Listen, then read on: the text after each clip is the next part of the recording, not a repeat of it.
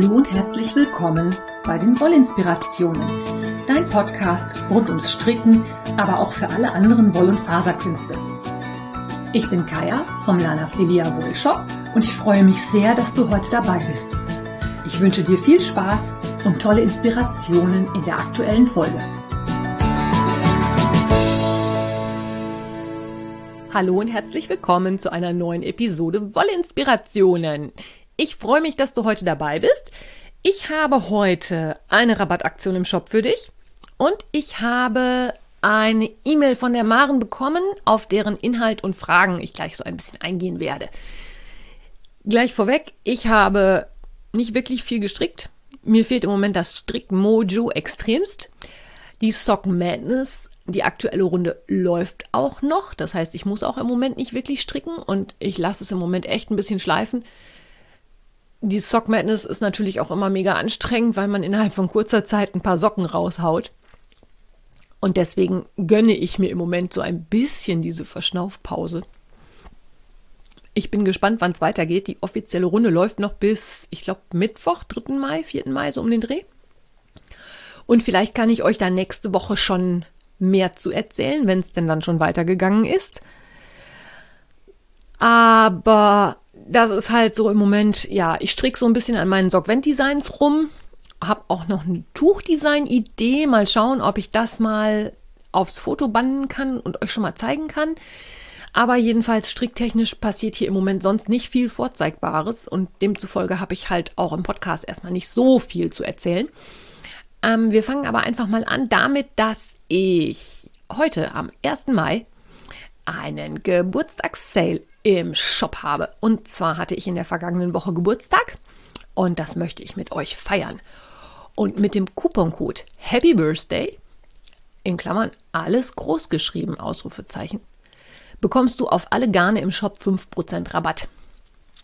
Das gilt nicht für Geschenkgutscheine und das gilt natürlich auch nicht für die Schnäppchen.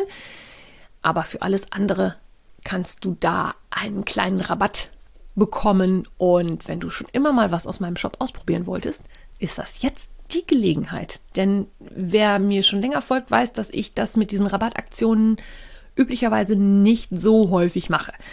Das ist schon eher so die Ausnahme. Und wenn du diesen Podcast nach dem 1. Mai hörst und dich ärgerst, dass du das verpasst hast, dann solltest du dich auch schleunigst für meinen Newsletter anmelden. Den verlinke ich dir natürlich nochmal in den Shownotes. Denn meine Newsletter-Abonnenten kriegen sowas natürlich auch ins Postfach, dass es Rabattaktionen gibt. So, und jetzt kommen wir zu meiner E-Mail. Und zwar hat mich die Maren angeschrieben Maren sagt, sie wäre Strickanfängerin, sie strickt noch nicht so lange und sie ist ein bisschen überfordert davon, dass es so unendlich viele Erklärvideos gibt und sie eigentlich nicht so genau weiß, wo sie anfangen und wo sie aufhören soll. Revelry erschlägt sie, das verstehe ich, das ist ja eine riesengroße Plattform und es gibt halt unendlich viele Videos und Tutorials und hier und da, aber in welcher Reihenfolge das denn sinnvoll ist, es zu lernen. Um sich das Ganze mal so ein bisschen strukturiert vorzustellen, habe ich mir mal überlegt, wie ich das gelernt habe. Ich bin ja groß geworden und habe mit Stricken angefangen schon als, ich denke mal, in der Grundschule habe ich schon gestrickt, so richtig dann als Teenager, dann war auch lange Zeit Schluss. Aber als ich wirklich Anfänger war, hatte ich eigentlich immer jemanden an der Hand, den ich fragen konnte. Und zwar entweder meine Mama oder meine Oma. Das heißt, wenn bei mir irgendwas nicht klar war, bin ich losgedackelt und habe gesagt, hier, wie geht das? Zeig mir das doch mal bitte. Das ist natürlich die allerpraktischste Variante. Dadurch hatte ich schon ein gewisses Grundwissen an rechten Maschen, linken Maschen, Zu- und Abnahmen und ähnlichen Dingen. Und alles an anderen Techniken, muss ich ganz ehrlich sagen, habe ich mir selber beigebracht. Und zwar genau so mit YouTube-Videos, mit Ausprobieren, mit Anleitungen lesen. Ich bin da aber auch jemand, ich, wenn ich das unbedingt machen will, dann verbeiß ich mich da und probiere so lange rum, bis es funktioniert. Das hast du vielleicht auch schon mitbekommen bei meinen ganzen Häckelsachen, die ich jetzt gemacht habe. Ich habe ja vor zwei Jahren, glaube ich, etwas intensiver angefangen, mich mit dem Häkeln zu beschäftigen. Und auch da habe ich hier im Haushalt wohnt niemand, den ich fragen kann, der sich mit Häkeln auskennt. Da habe ich halt auch autodidaktisch gelernt, Videos geguckt, Tutorials geschaut, im Internet recherchiert. Das ist natürlich ein bisschen aufwendig. Ich bin da aber immer noch so, wenn ich das lernen will, dann beiß ich mich da durch. Wenn jetzt aber jemand ein bisschen strukturierter lernen möchte, habe ich mir jetzt ein paar Gedanken gemacht, in welcher Reihenfolge und wie ich was empfehlen würde. Ob das aber jetzt unbedingt der Weisheit letzter Schluss ist, weiß ich nicht.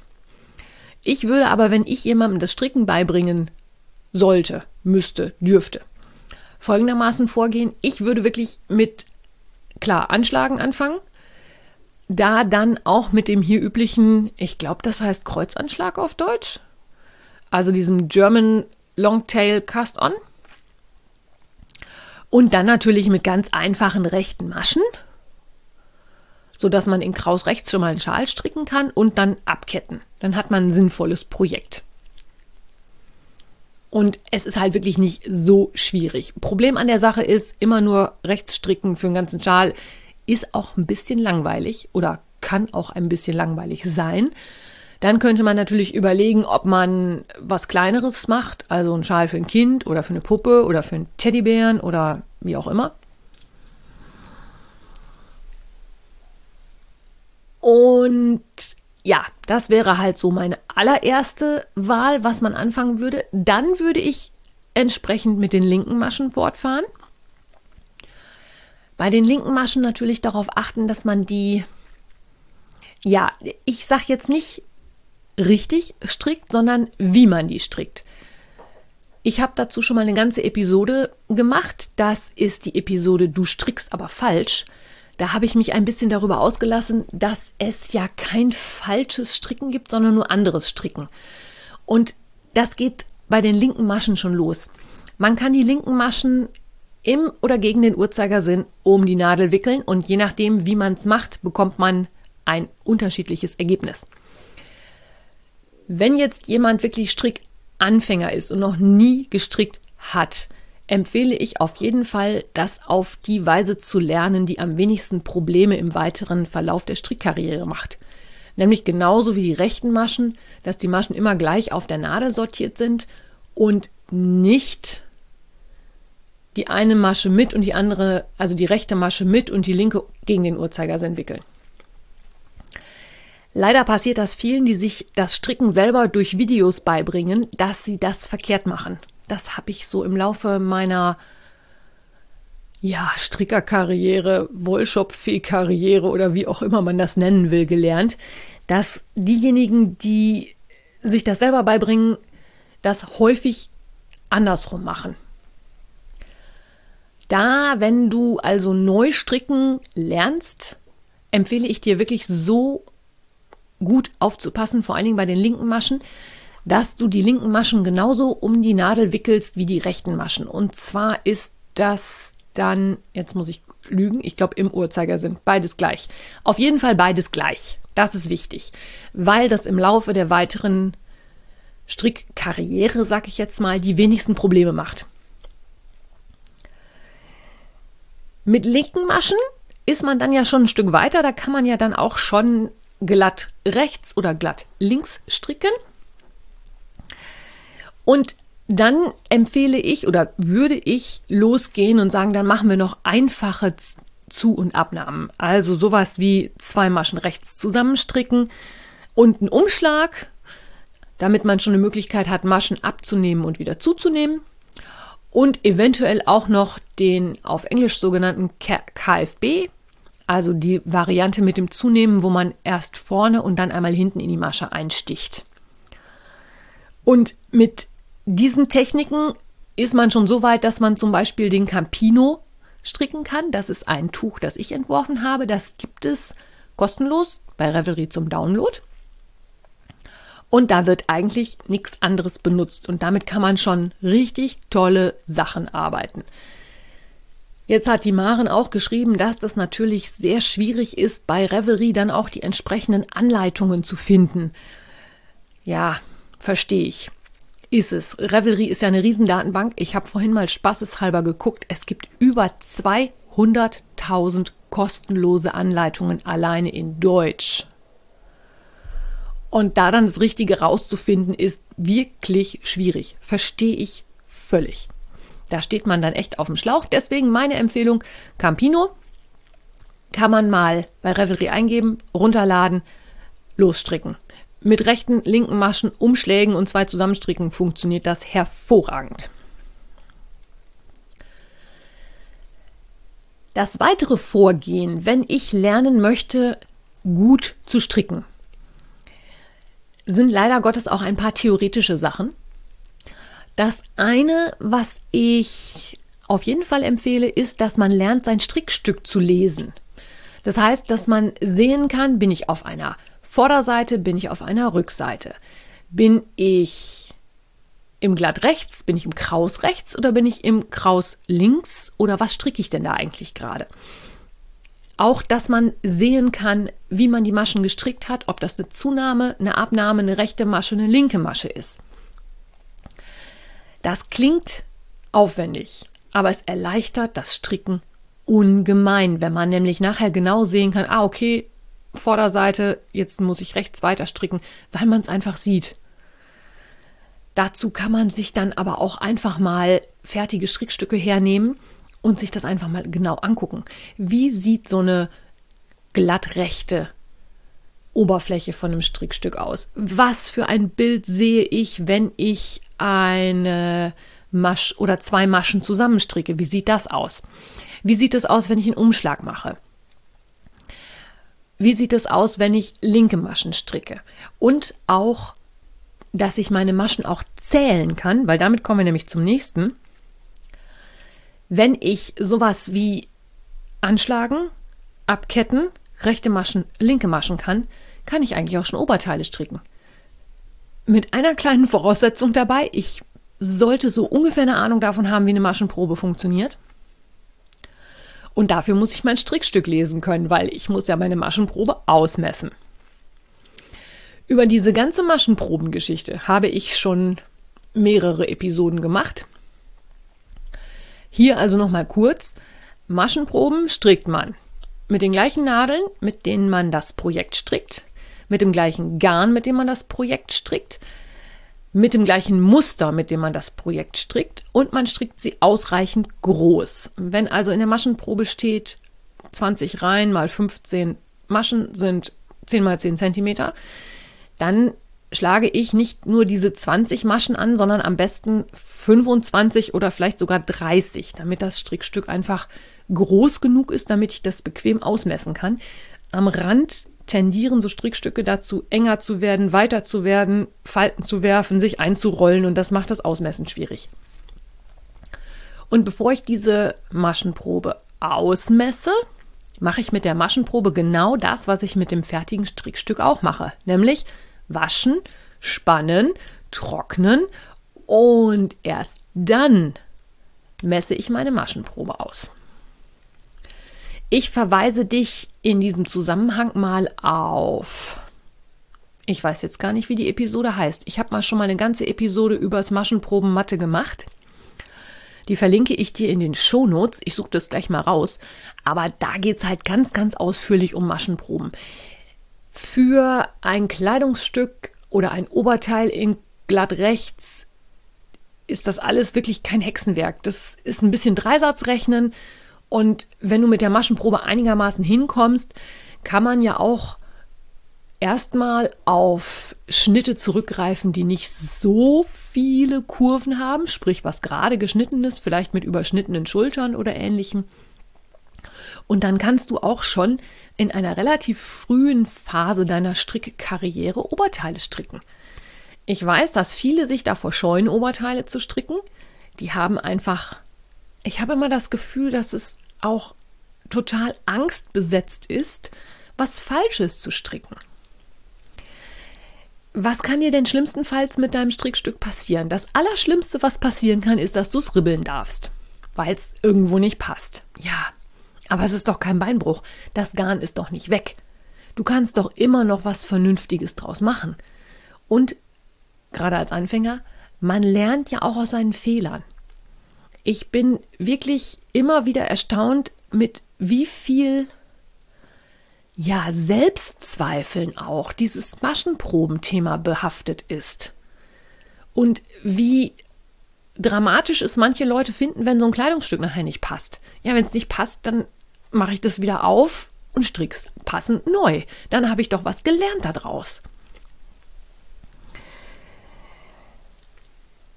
Wenn ich in meiner Strickkarriere so weit bin, dass ich rechte Maschen, linke Maschen und einfache Zu- und Abnahmen stricken kann, dann kann ich auch schon Socken stricken. Sockenstricken ist auch nichts anderes als rechte Maschen, linke Maschen, Zunahmen und Abnahmen. Das, ja, Socken sehen immer kompliziert aus, weil die von der Form her so schwierig sind. Aber auch das ist, ich, Stricken ist kein Hexenwerk. Und ähm, auch da gibt es freie deutsche Anleitungen, womit man das mal ausprobieren kann. Und da fragte die Maren dann auch, nehme ich ein Nadelspiel oder nehme ich eine Rundnadel? Also wenn ich heutzutage jemandem das Sockenstricken beibringen sollte, tendiere ich dazu, auf jeden Fall mit einer Rundnadel zu arbeiten. Aus einem ganz einfachen Grund. Eine Rundnadel hat ein langes Seil und zwei Nadeln. Und die Gefahr, dass mir irgendwelche Maschen irgendwo von irgendwelchen Nadeln runterfallen, ist mit der Rundnadel natürlich deutlich geringer als mit einem Nadelspiel. Ich persönlich stricke Socken ja immer noch am liebsten mit einem Nadelspiel. Das liegt aber daran, dass ich damals vor, ähm, ja, vor langer Zeit das Sockenstricken einfach mit einem Nadelspiel gelernt habe, weil es damals diese Technik des Magic Loop noch gar nicht gab da war es schon ein riesen, riesen Fortschritt, dass es Stricknadeln gab, die aus einem langen Nylonseil mit einer Spitze vorne dran bestanden. Und die Rundnadelnseile waren damals auch sehr, sehr steif. Da konnte man gar nicht gescheit Socken mit stricken. Hätte man gar nicht können. Heutzutage würde das vielleicht anders gehen und irgendwann werde ich mich auch mal mit dem Stricken von Socken auf Rundnadeln beschäftigen. Irgendwann mal, wenn ich mal Zeit und Lust habe. Aber da würde ich dann tendenziell wirklich zu einem, zu einer Rundnadel greifen. Es ist aber Geschmackssache und man muss es einfach ausprobieren, wie ganz, ganz viele andere Sachen beim Stricken auch. Stricken ist für mich auch immer noch Abenteuer. Im Sinne von, man probiert was aus, man erschafft selber was, man hält sich vielleicht an eine Anleitung oder auch nicht, je nachdem, wie erfahren man ist. Aber es entsteht etwas mit den eigenen Händen. Ich finde das immer noch, ja, mir macht das immer noch mega viel Spaß. Und äh, es gibt so viele Techniken zu entdecken und so viel Neues auszuprobieren. Das, mir wird es auch nie langweilig. Okay, im Moment schon, aber ich gehe mal davon aus, wenn ich jetzt noch zwei, drei Tage nicht stricke, dann hat sich das auch wieder erledigt. Also, Maren, dann kannst du auch schon Socken stricken. Das ist auch kein Hexenwerk. Das funktioniert super. Du kannst dann natürlich auch anfangen, mit anderen Techniken und anderen Maschen zu experimentieren. Also was für Anfänger immer super einfach ist, finde ich. Ich weiß nicht, ob es wirklich stimmt oder ne, hm, meine Meinung rein subjektiv. Das äh, kann sein, dass das völliger Quatsch ist und das andere das anders sehen. Aber du hörst ja meinen Podcast, weil du meine Meinung hören möchtest. Also, meine Meinung ist, man kann auch schon mega gut mit Hebemaschen arbeiten. Und jetzt sag ich es mal, wie es ist. Ähm, der Mystery Call von Lana Filia, also den ich veranstaltet habe von diesem Jahr, der hatte in seiner ganzen Konstruktion nichts anderes als Umschläge, Hebemaschen, zwei verschiedene Farben, rechte, linke Maschen. Okay, der Anschlag war ein bisschen tricky, weil dann iCord gearbeitet wurde und da wurde dann was aufgenommen. Dazu habe ich ein Videotutorial gemacht. Das funktioniert hervorragend. Kein Problem. Und die Abkettkante war auch ein bisschen tricky, aber auch dazu habe ich ein Videotutorial gemacht. Das heißt, auch als Anfänger kann man sich an solche Sachen heranwagen, wenn man Lust hat, was zu lernen, wenn man vielleicht ein bisschen auch den Mut hat, was Neues auszuprobieren und sich auch darauf einlässt.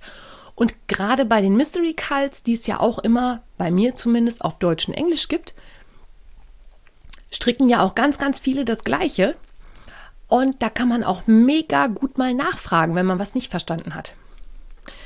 Und der Sagittarius ist ja nun wirklich schon ein tolles Strickstück. Das ist ja ein richtiger Hingucker, finde ich. Ich meine, klar, ich habe es entworfen, mir gefällt sowieso, aber die Ergebnisse, also die, die vielen, vielen, vielen Varianten, die da jetzt bei Reverie aufploppen, ich finde es großartig. In so vielen tollen Farben und es sieht einfach toll aus. Ich habe da immer noch Freude dran. So, und wenn man sich mit den Hebemaschen beschäftigt hat, dann kann man sich auch mal mit komplizierteren Zu- und Abnahmen beschäftigen. Also sowas wie, ähm, ja, auf Englisch heißen das Lift, sind das Lifted Increases, also die, ah, wie nennt man das denn auf Deutsch? Ihr siehst du, ich kann, Strickdeutsch ist schon gar nicht mehr meine ähm, Strickmuttersprache. Meine Strickmuttersprache ist echt Englisch. Ich habe so viele Abkürzungen, wo ich die deutschen Äquivalente echt nicht kenne. Also die tiefer gestochen heißen die, jetzt weiß ich's. Tiefer gestochene Zunahmen. Also wenn ich in der Reihe unten drunter reinsteche und davon Maschen hochhebe und da dran draus dann zunehme. Oder solche Sachen wie Abnahmen über mehrere Maschen, also diese zentrierten Abnahmen, wo eine Masche oben drauf liegt, dass das alles schön gleichmäßig ist und solche Sachen. Und dann muss ich ganz ehrlich sagen, ist es auch ein bisschen eine Frage von, was will ich eigentlich stricken? Es macht ja überhaupt keinen Sinn, wenn ich einen Anfänger oder einen dann schon etwas fortgeschritteneren Anfänger an die Hand nehme und sage, so, und jetzt stricken wir Zöpfe. Und derjenige oder diejenige guckt mich nur an und sagt, ich finde Zöpfe doof. Dann brauchen wir keine Zöpfe lernen. Das ist Blödsinn. Wenn derjenige oder diejenige dann sagt, ah, ich finde Brioche total toll, machen wir, kein Thema. Brioche ist nichts anderes als Stricken von Umschlägen und das Zusammenstricken von Umschlägen in bestimmten Reihenfolgen. Das sieht kompliziert aus, ist es aber überhaupt nicht.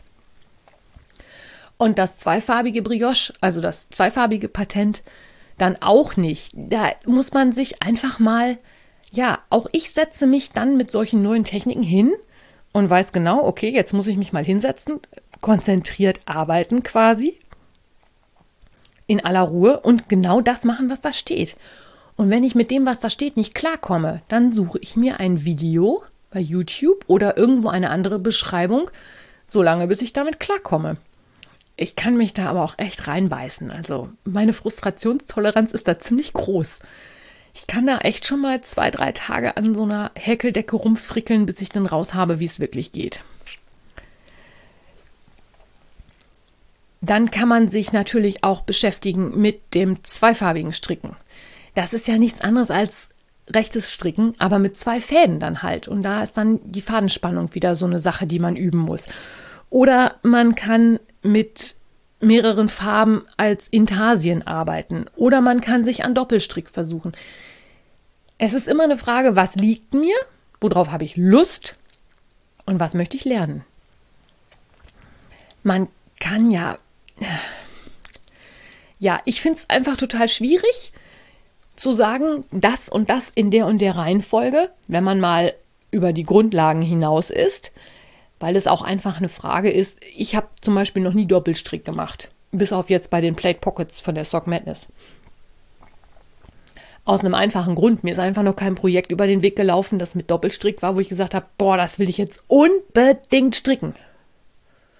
Ja, dann denke ich immer, ja, Doppelstrick könntest du irgendwann mal ausprobieren, aber wenn mich dazu kein Projekt anspringt, dann mache ich das nicht. Und ich glaube, wenn man ein bisschen fortgeschrittener ist, dann geht das sicherlich auch, dass man sich da durchbeißt und ja. Also einen ganz großen Trick habe ich noch und der heißt nämlich die Strickfeuerwehr. Ich habe ja eine inzwischen relativ große Revelry-Gruppe die auch immer in den Shownotes zu den Podcasts verlinkt sind. Das heißt, wenn du einen Revelry-Account hast und da mal draufklickst, landest du automatisch in meiner Revelry-Gruppe. Da kannst du beitreten und da gibt es einen Thread, der heißt die Strickfeuerwehr oder auch ich brauche Hilfe oder irgendwie sowas. Und wenn du eine Frage zu einer bestimmten Anleitung hast, da wird dir geholfen. Es sind inzwischen so viele Leute bei Revelry in der Gruppe, dass es auch immer irgendjemanden gibt, der es kann, der weiß, wie es geht oder der dir helfen kann, wo du Hilfe findest. Ich lese da natürlich auch mit. Was wir natürlich nicht anbieten können, sind irgendwie Übersetzungen oder so. Das ist ja immer so ein Copyright-Problem. Und wir bräuchten dann, oder ich bräuchte dann halt die Anleitung. Und wenn es eine kostenpflichtige Anleitung ist, die nicht für jeden frei zugänglich ist, dann sollte man vielleicht gerade eben den Satz oder die Sätze, die man nicht versteht, abtippen. Jetzt nicht die ganze Anleitung, sondern halt, ich habe ein Problem mit der und der Maschenart, wie stricke ich das? Und da wird dir dann auch geholfen. Das funktioniert nämlich großartig. So, und jetzt verweise ich dich nochmal auf die Shownotes. Ich verlinke dir nämlich auch eine Liste von allen kostenfreien deutschen Anleitungen, die es bei Revelry gibt. Das sind über 200.000. Und da kann man dann wirklich mal einfach sich durchklicken. Also es ist nur als Filter angegeben Deutsch und als Filter angegeben kostenlos. Und das sind schon so viele. Auch, ja, ich verstehe das, als Anfänger kann einen das echt überfordern. Aber ja, ich weiß auch nicht, wie ich euch da noch mehr Mut machen soll, wie ich da noch mehr. Ich kann halt auch nicht jeden an die Hand nehmen, weil ich ja auch nicht weiß, wo ihr, an welcher Stelle ihr da seid. Deswegen ist der Hinweis auf die Strickfeuerwehr sicherlich auch ein guter.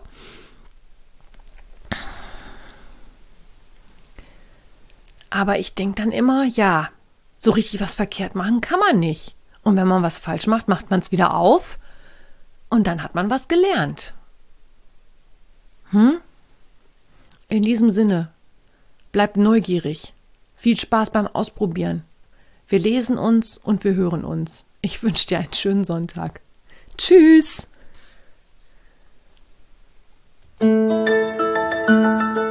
Wenn dir mein Podcast gefällt, freue ich mich, wenn du ihn weiterempfiehlst oder bewertest. Du kannst auch in meine Revelry-Gruppe kommen oder mir bei Facebook oder Instagram folgen. Finanziell unterstützt du den Podcast durch einen virtuellen Kaffee auf meiner Kofi-Page oder einen Einkauf im Lana Filia Wollshop. Alle Links dazu findest du in den Show Notes. Vielen Dank.